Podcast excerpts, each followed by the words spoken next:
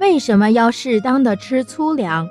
粮食中含有多种人体必需的营养成分，这些营养物质的一部分在粮食加工时就被破坏掉了，所以长期摄食细粮，人体就会出现一系列不良的反应。粗粮中含有丰富的食物纤维，食物纤维在口腔内咀嚼时可以减少附着在牙齿上的食物残渣，有利于防止牙周病和龋齿的发生。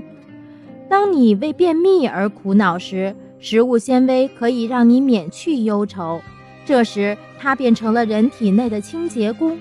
食物纤维有一定的体积，可以促进肠道对于粪便的挤压运动。